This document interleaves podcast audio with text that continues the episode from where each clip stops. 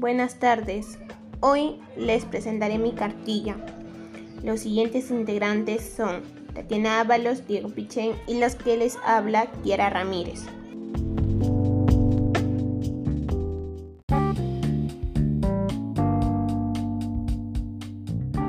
En la presente cartilla informativa abordaremos acerca sobre un estilo de vida saludable teniendo en consideración las necesidades de la comunidad y las potencialidades alimenticias de las ecorregiones. Además, la presente cartilla contiene el desarrollo de los productos realizados en las actividades planteadas en esta EDA número 8, con las áreas matemática, comunicación, ciencia y tecnología, ciencias sociales, desarrollo personal, ciudadanía y cívica, educación física y cerramos la cartilla con un mensaje en la contratapa.